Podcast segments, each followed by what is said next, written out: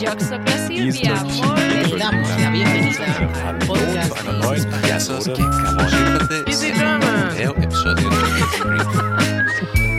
Vous êtes sur Easy French.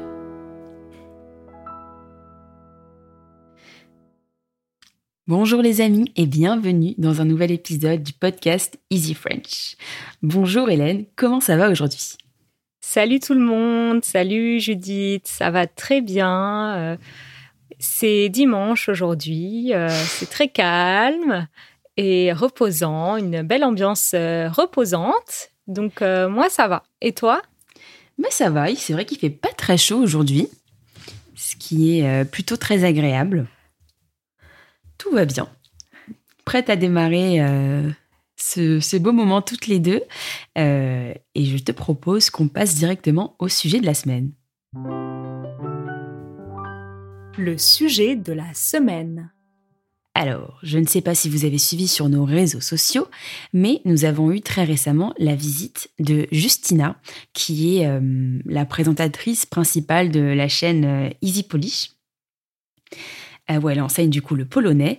Et euh, elle nous a fait l'honneur de nous rendre quelques visites pendant quelques jours. Alors, eh bien, on s'est, on s'est baladé dans les rues de Paris. On a pris le temps de filmer euh, quelques épisodes euh, qu'on a d'ailleurs hâte de vous montrer. Et euh, c'était un moment plutôt très chouette. Qu'est-ce que t'en as pensé, toi, Hélène? Ouais, c'était super. Alors moi, je n'ai pas eu la chance de voir Justina tout au long de son séjour parce que j'étais hors de Paris au début, mais je l'ai vue les deux ou trois derniers jours où elle était avec nous. Et c'était super. euh, elle était déjà très heureuse d'être là et de profiter de Paris. C'était sa première fois à Paris. Et ça fait toujours plaisir euh, d'être avec quelqu'un qui découvre Paris avec des yeux neufs ça donne toujours une perspective un peu rafraîchissante et ça nous permet de se rappeler à quel point notre ville est belle et à quel point on est chanceuse d'y vivre. Et euh, c'était vraiment super pour ça. Et aussi, euh, moi, j'ai eu la chance de participer à une vidéo avec elle, euh, une vidéo qui sera donc publiée sur sa chaîne, Easy Polish. Et j'ai prononcé quelques mots en polonais. Euh, je précise que je ne parle pas cette langue, absolument pas. Mais Justina était très patiente et m'a fait répéter plusieurs fois les mots que je devais prononcer. Et moi, j'ai essayé de faire de mon mieux pour réussir à les dire à peu près correctement. Donc, euh, j'ai hâte de voir ce que ça va donner euh, sur la chaîne d'Easy Polish. Et en tout cas, pour moi, c'était vraiment intéressant de faire ça. Euh, j'ai appris quelques petits trucs qui me serviront si j'ai la chance d'aller en Pologne. Donc, c'était top. Ah, c'est génial. Mais moi aussi, j'ai vraiment très hâte de t'entendre parler polonais. Et euh, effectivement, tu soulèves un, point important, c'est qu'à chaque fois, quand elle se baladait dans les rues de Paris, Justina, euh, elle disait mais c'est dingue, partout où je regarde, c'est beau. Et c'est vrai que Paris, c'est quand même une très belle ville, surtout quand on se balade dans les quartiers un peu touristiques. Et euh, je me souviens de ce moment où on se promenait un peu le long de la cathédrale Notre-Dame, de l'île Saint-Louis, et euh, Justina nous a posé une question que je pense beaucoup de gens se posent. qu'est-ce que les Français et qu'est-ce que nous en particulier on a pensé de la série Emily in Paris et est-ce que c'est bien réaliste au fond de dépeindre ainsi Paris? Oui. Et d'ailleurs, euh, il me semble qu'elle a dit ça parce que elle a dit plusieurs fois, mais j'ai l'impression d'être dans la série Emily in Paris. Tout est aussi beau que, que ça. Donc, euh, elle, elle se sentait un peu comme dans la série, mais elle se demandait si nous, en tant que Parisiennes, euh, on avait aussi l'impression que c'était réaliste. Et alors, c'est une question qu'entre nous, on s'est posée avec toi, Hélène, avec Rita, euh, parce que cette série, elle a été un petit peu décriée en disant qu'elle mettait en avant des clichés de Paris et que et qu'au final, bah, comme comme je disais, c'était pas forcément très réaliste. Et nous, on a quand même un point de vue assez différent de, ça, je trouve. Euh, c'est une série qu'on a toutes les deux plutôt bien appréciée parce qu'on l'a aussi euh, pris à sa, à sa juste valeur, c'est-à-dire une série qui se voulait légère et divertissante euh, et non pas un reportage sur la vie parisienne. Mais on s'est souvent dit à plusieurs reprises que la vie qu'Émilie euh, vit dans la série est une vie que plein de gens vivent au final, plein. Peut-être pas certaines, bien sûr pas la majorité, mais c'est une vie que des gens vivent effectivement à Paris. Oui. Oui, oui. Et euh, Rita aussi était d'accord avec ça, euh, avec le fait qu'elle avait euh, beaucoup aimé la série et, et comme nous, elle l'avait prise de manière légère, etc. Et effectivement, oui, ce n'est pas. c'est une fiction, évidemment, mais c'est une fiction inspiré de faits réels.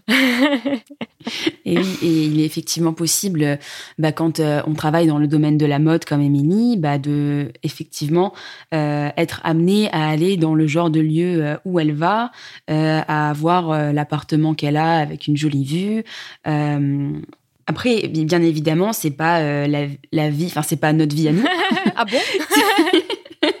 J'aimerais bien, mais c'est pas notre vie. Et c'est pas la vie de, millions de Parisiens, bien évidemment.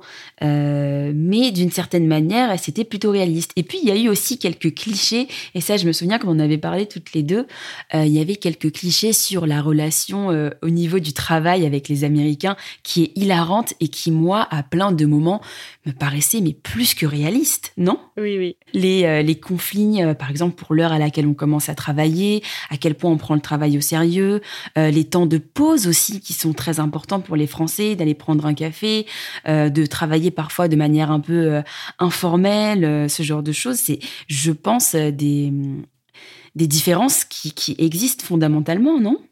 Oui, oui, bien sûr, comme c'est une série et que c'est du divertissement, c'est normal de le pousser un peu à l'extrême pour que la chose soit d'autant plus comique bien sûr, ça fait partie du jeu, mais c'est vrai que dans le fond, il y a plein de choses qui moi aussi m'ont fait sourire justement parce que j'ai reconnu des choses euh, que j'avais expérimentées aussi et, euh, et donc ça joue sur les clichés et ça nous fait rire à la fois parce que c'est exagéré et à la fois parce que c'est plutôt réaliste sur certains points. Il y avait une réplique que j'ai trouvée, euh, je me souviens, très très drôle.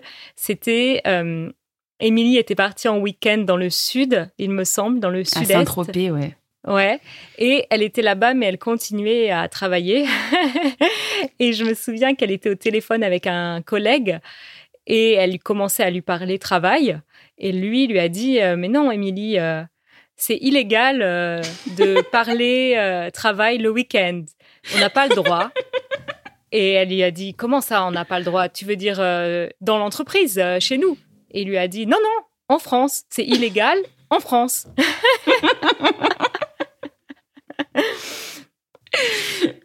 je, pense que cette scène est parfaitement réaliste.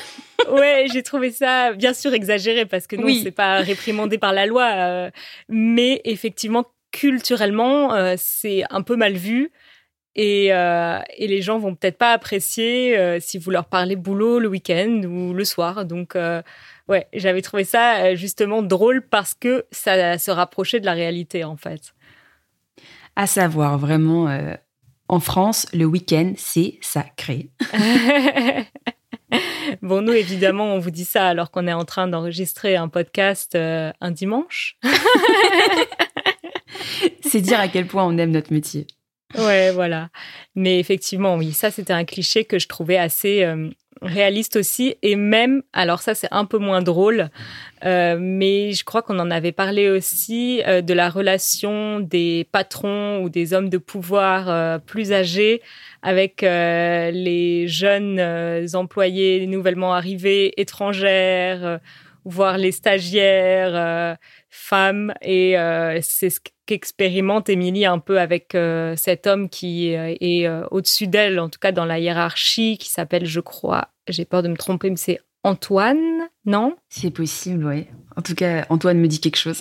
ouais, c'est un homme plus âgé, un homme de pouvoir, et il est vraiment dans la euh, séduction avec elle. Il lui envoie des dessous, il lui offre des dessous, de la lingerie, et il est très séducteur avec elle. Il y a effectivement euh, plein de scènes qui, euh, qui, euh, enfin, qui se rapproche quand même quasiment du harcèlement hein, dans la scène oui. Emily in Paris. Et je pense qu'effectivement, euh, il doit y avoir euh, des stagiaires étrangères qui arrivent en France et qui euh, vivent des situations comparables et similaires. C'est parfaitement condamnable. après, c'est c'est encore une fois, c'est montré avec légèreté. Et puis Emily, elle a beaucoup de caractère et elle se laisse pas faire. Mais oui, ça, je pense que ça aussi, effectivement, c'est c'était réaliste et important de le montrer. Mais après tout, tu penses que en France, c'est plus marqué que dans d'autres pays?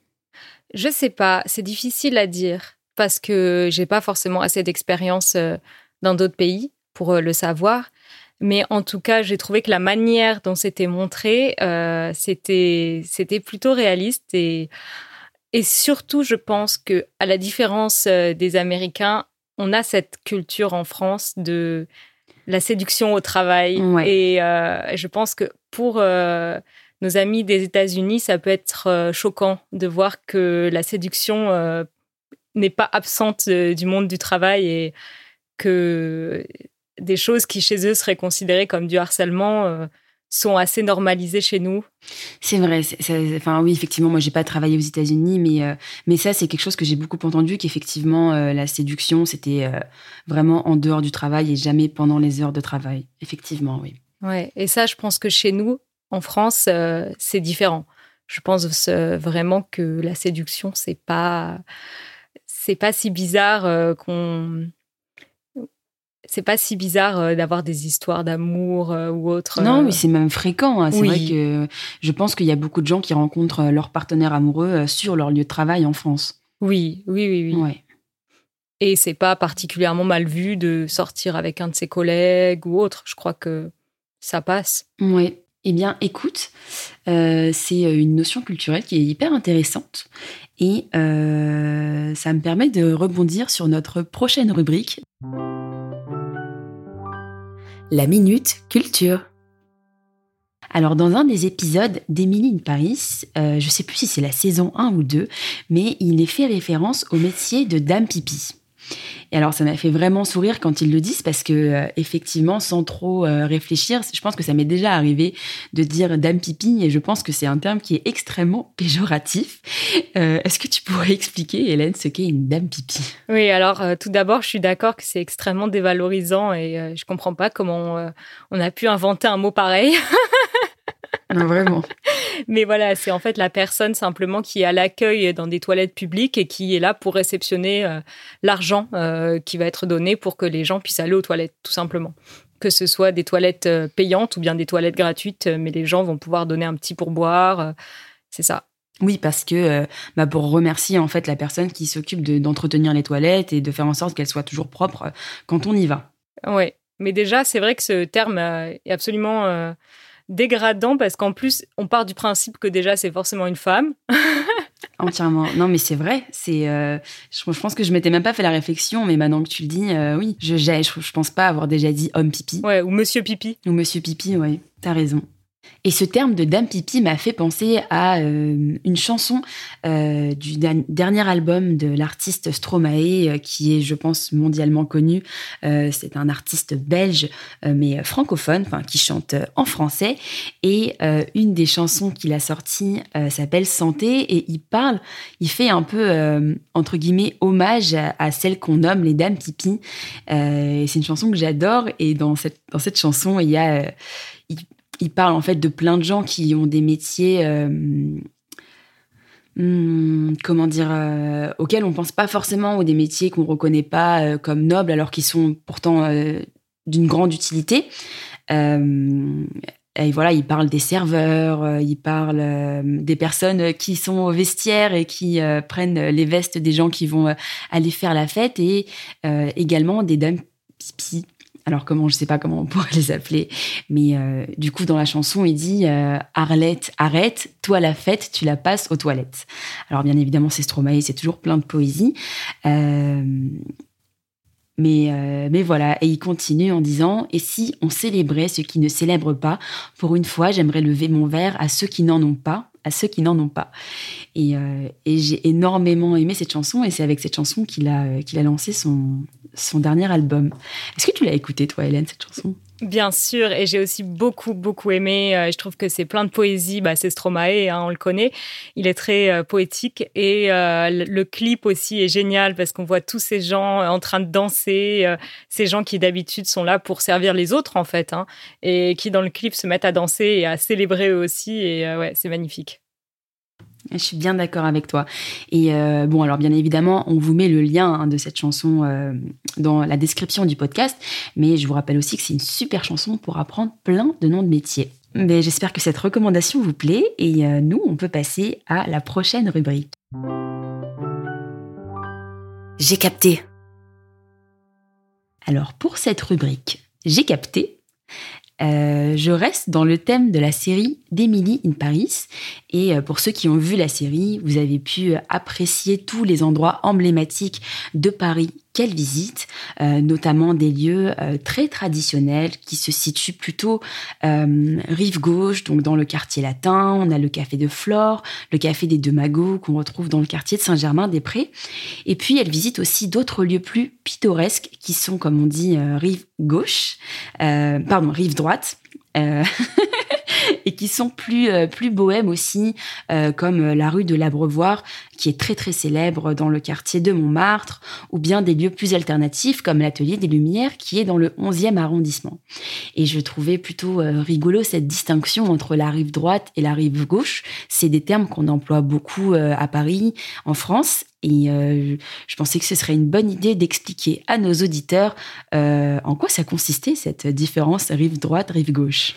Mais alors, comme tu l'as dit, euh, donc la rive gauche de la Seine se situe plus au sud à Paris, dans les quartiers, comme tu as dit, plus traditionnels, peut-être plus historiques, ou les quartiers qu'on associe traditionnellement vraiment au cœur de Paris. Euh, et la rive droite, c'est donc de l'autre côté, donc plus au nord. Et là, euh, c'est, euh, comme tu as dit, des quartiers plus, des quartiers, plus pittoresques, comme Montmartre, ou bien même plus alternatifs, comme le 11e arrondissement, et, ou le 20e même. Et ce sont généralement des quartiers peut-être un peu moins chers, quoique Quoique. en tout cas, historiquement. Parce qu'ils sont aussi plus prisés, euh, pardon, ils sont aussi plus prisés des jeunes et des, euh, des, jeunes qui travaillent dynamique, quoi, aussi. Euh. Oui, ils sont historiquement moins chers, je pense. Mhm. Ouais, ça c'est sûr. Mais maintenant, de plus en plus, ce sont des quartiers qui ont la côte ou la côte, mhm. comment on dit? La... Moi, je dirais la côte, mais je suis pas sûre de comment. Ce sont des quartiers qui ont la côte, c'est ça, qui sont prisés, comme tu as dit, par les, les jeunes euh, travailleurs euh, dynamiques euh, qui ont de l'argent quand même, il faut pouvoir se le permettre, par les artistes, par ces gens qu'on appelle les bobos, donc les bourgeois bohèmes. Et le, la rive gauche de la Seine, tu dirais que c'est comment Enfin, en tout cas, le cliché qu'on a à Paris sur la rive gauche, qu'est-ce que c'est? Ah, c'est alors, je pense que la population y est déjà plus âgée. Oui. Euh, ou alors euh, plus euh, c'est plus familial. Je pense par exemple au 15e arrondissement de Paris, qui est le, un des plus grands arrondissements et en tout cas le plus peuplé. Et c'est là où on retrouve le plus de familles. mais oui, une population plus âgée, peut-être dans les quartiers qui se rapprochent de la Seine. au niveau du 5e, 6e arrondissement, je pense, des, bah, c'est beaucoup plus riche. Après, c'est des endroits où il y a aussi beaucoup de bureaux, je oui. crois. Hein. Oui, oui. Donc, euh, bon, euh, voilà. Euh, peut-être plus, ouais, plus traditionnel, plus catholique. conservateur. conservateur, voilà. C'est les images qu'on en a, en tout cas, bien évidemment. Bien sûr, ce sont des clichés, hein, mais c'est mm. vrai que c'est bien d'avoir ces clichés aussi en tête quand on visite Paris, justement, pour les déconstruire aussi. Oui. Et, et pour reconnaître un peu les différentes ambiances, etc. Donc, euh, toi, tu es plutôt euh, rive droite ou rive gauche? Euh, Moi, je suis très, très rive gauche. Ouais. J'aime vraiment beaucoup, beaucoup la rive gauche. c'est vrai qu'il y a le. Il y a un point négatif à la rive gauche, c'est parfois cette impression de vivre dans un musée à ciel ouvert où les choses ne sont pas forcément très dynamiques, ne bougent pas beaucoup parce que bah, tous les bâtiments sont protégés. Euh, enfin, c'est un peu dur de. Je pense que c'est des endroits où tout a, où beaucoup de choses ont déjà été faites et c'est pas forcément facile de réussir à, créer par-dessus euh, ce qui a déjà été fait. Euh, et c'est vrai que ben la rive droite, elle est peut-être plus propice à la création et c'est aussi pour ça qu'on y retrouve plus d'artistes. Encore une fois, ce n'est qu'un ressenti, hein, mais mais voilà. Toi, t'es es plus rive droite ou rive gauche? Rive droite. ouais, j'aime le côté euh, en construction un peu mm. euh, dynamique, artistique. Et euh, j'aime bien cette ambiance plus, plus jeune, etc. Même si, évidemment, ça reste complètement cliché. Et j'adore aussi la rive gauche. Bon, je crois qu'il est temps que je te mette au défi, Hélène, et on passe à notre prochaine rubrique. au défi. Cette fois-ci, pour cette rubrique, euh, tu n'es pas au courant de, de- Oui. du petit challenge. C'est une petite question que je voulais te poser. Euh, je réfléchissais par rapport à la série Emily in Paris et je pensais euh, au beau Gabriel euh, qui réussit à charmer Emily alors qu'il a déjà euh, une amoureuse et il la charme en partie parce qu'il est cuisinier et qu'a priori il est un très fin cuisinier et il cuisine très bien. Et je me disais, toi Hélène, si on devait te charmer, quel plat faudrait-il te cuisiner ou alors dans quel type de restaurant faudrait-il t'emmener? Waouh, quelle question. Dis-moi ce que tu manges, je te dirai qui tu es. ouais, bah déjà, je trouve qu'effectivement, cuisiner pour quelqu'un, c'est une très bonne manière de séduire. Mm. même plus que d'emmener au restaurant parce que ça prouve vraiment qu'on se donne du mal pour la personne, euh, qu'on s'organise en amont, il faut faire des courses, il faut prévoir le menu, etc., etc. Il faut passer du temps à, cuisiner. Donc ça, pour moi, c'est vraiment un gage de d'intérêt, d'attention euh, de la part euh, de l'autre. Donc ça, déjà, c'est très très bien. Et après, quel plat en particulier? Alors déjà, moi, il faut savoir que je suis végétarienne. Donc si la personne me fait un plat végétarien, déjà, c'est bien. Et après, en termes de quel type de plat, euh, alors moi, j'adore la cuisine épicée. Donc tout ce qui est euh, Mmh. vraiment épicé, j'aime beaucoup, euh, que ce soit la cuisine euh, indienne ou, euh, ou bien la cuisine, euh, euh, on va dire, euh, oui, de l'Asie, du Sud en général, etc. Euh, ouais, ça j'aime beaucoup. Et, euh, et quelque chose d'un peu original, pourquoi pas, avec beaucoup de légumes, avec euh, aussi des légumineuses pour que ce soit un vrai plat végétarien et pas seulement une salade. ouais, donc un, un petit plat euh, avec beaucoup d'épices, beaucoup de légumes, euh, de légumineuses, euh, et puis euh, du pain pour accompagner. euh, et voilà, plein de saveurs. Un dessert, pas de dessert? Ah oui, bien sûr, un dessert, un petit dessert léger, mais pour bien terminer le repas avec, par exemple, une petite glace, pourquoi pas, Mm. euh, une petite glace Une maison. glace maison. Ouais, une glace maison, ça serait, waouh, ça, ça serait incroyable. Ouais. Et toi alors? Alors moi, j'ai eu l'occasion euh, de, euh, de réfléchir à la question. Et euh, alors, je suis complètement d'accord avec toi sur l'idée que quelqu'un qui prend le temps de cuisiner pour une personne, c'est bah, c'est génial d'une certaine façon parce que pour plein de gens, euh, dépenser une certaine somme d'argent au restaurant, c'est relativement facile. Mais peu de gens euh, prennent euh, le temps et font l'effort bah, de cuisiner un bon petit plat pour, pour la personne qu'on essaye de charmer. Mais je crois quand même que j'aimerais énormément qu'on m'emmène dans un petit restaurant français, même franchouillard, qui sert des plats un peu désuets. Si la décoration peut être également désuète, alors là, j'ai des étoiles dans les yeux. Et euh, si on y sert des plats euh, qu'on n'a pas l'habitude de voir, alors Hélène, tu peux te boucher les oreilles, mais euh, par exemple des abats ou des tripes. Vraiment des, des choses, des morceaux pas nobles du tout que, que un cuisinier arrive à remettre au goût du jour. alors là, moi, je, je fonds. Waouh Ah, des tripes C'est vrai, en plus, je le pense vraiment. Oh là là Hmm, Je crois qu'il faut me, il faut me surprendre. Ah oui Genre, si on, a, si on fait manger de la cervelle, euh, là, je pense qu'on gagne mon cœur. Quoi. Oh. Je suis désolée, Hélène. Bon, en tout cas, euh, il faut savoir, les amis, que vous pourrez pas nous séduire toutes les deux en même temps.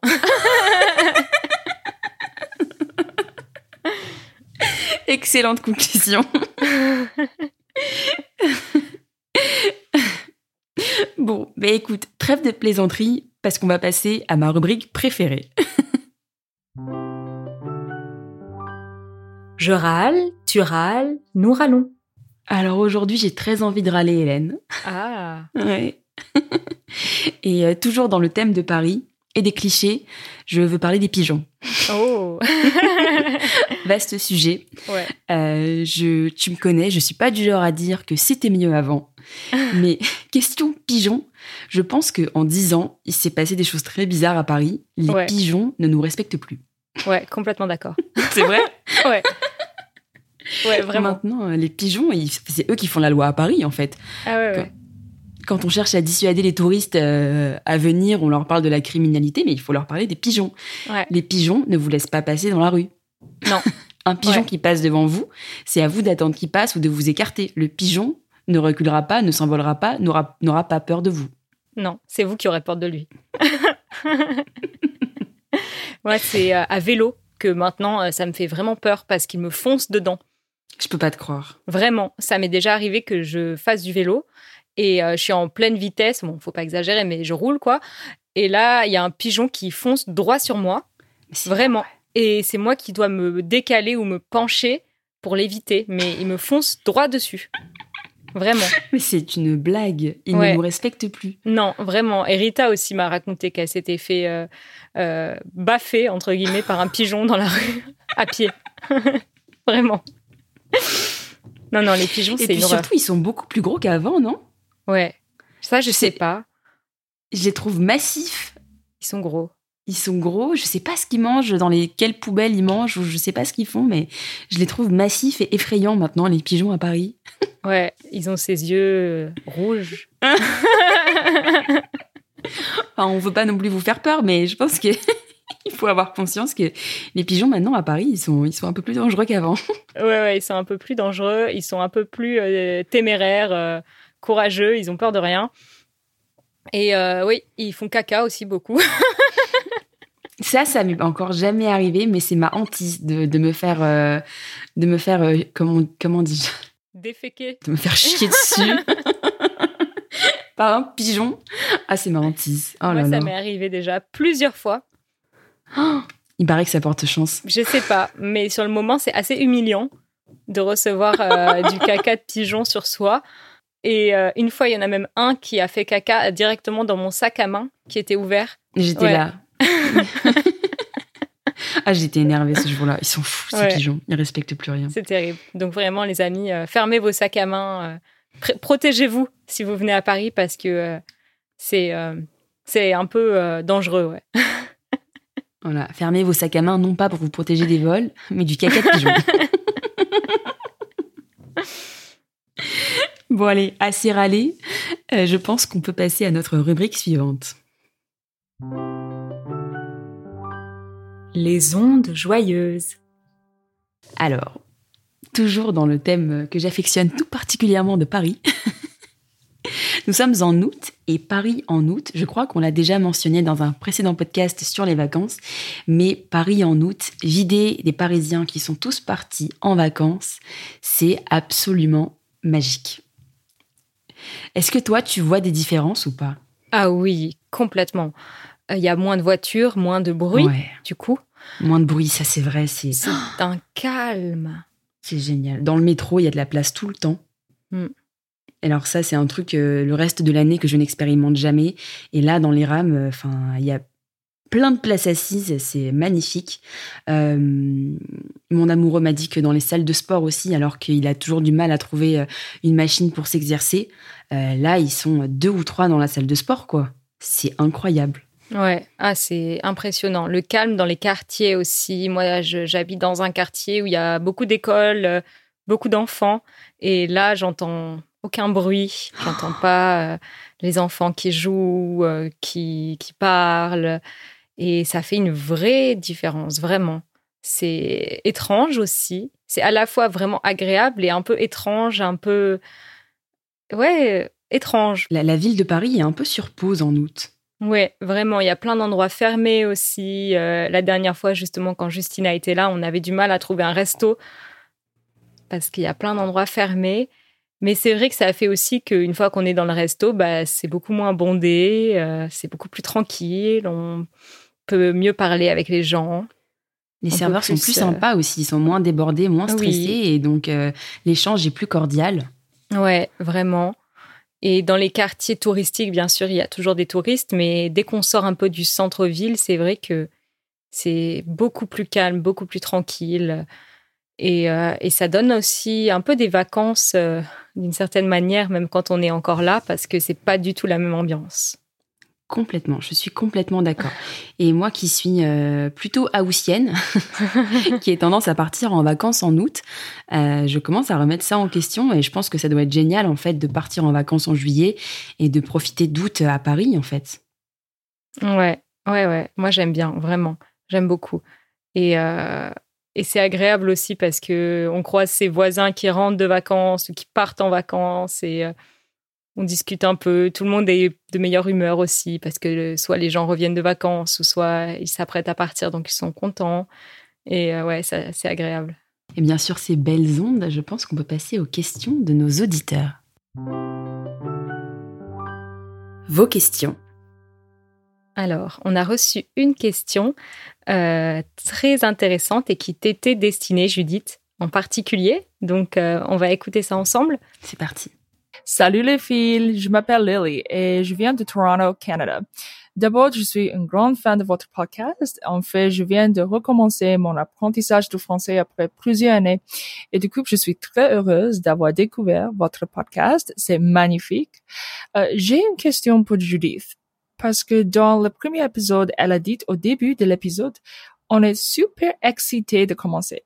Mais je me rappelle que mon ancien prof de français m'a appris qu'on ne dit jamais excité en français pour s'exprimer notre émotion parce que ça veut dire quelque chose de différent. En fait, ça veut dire j'ai du désir sexuel en anglais. Alors, je voudrais vous demander pourquoi Judith est-elle celle de cette expression-là?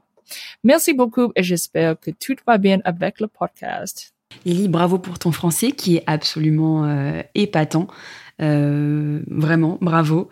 Euh, et c'est une question qui est extrêmement intéressante. Alors, j'ai dit ça dans le premier épisode du podcast, Excité. Oui, oui. Oui, oui, je m'en souviens. Euh, tu as dit qu'on était excité de commencer ce podcast. D'accord.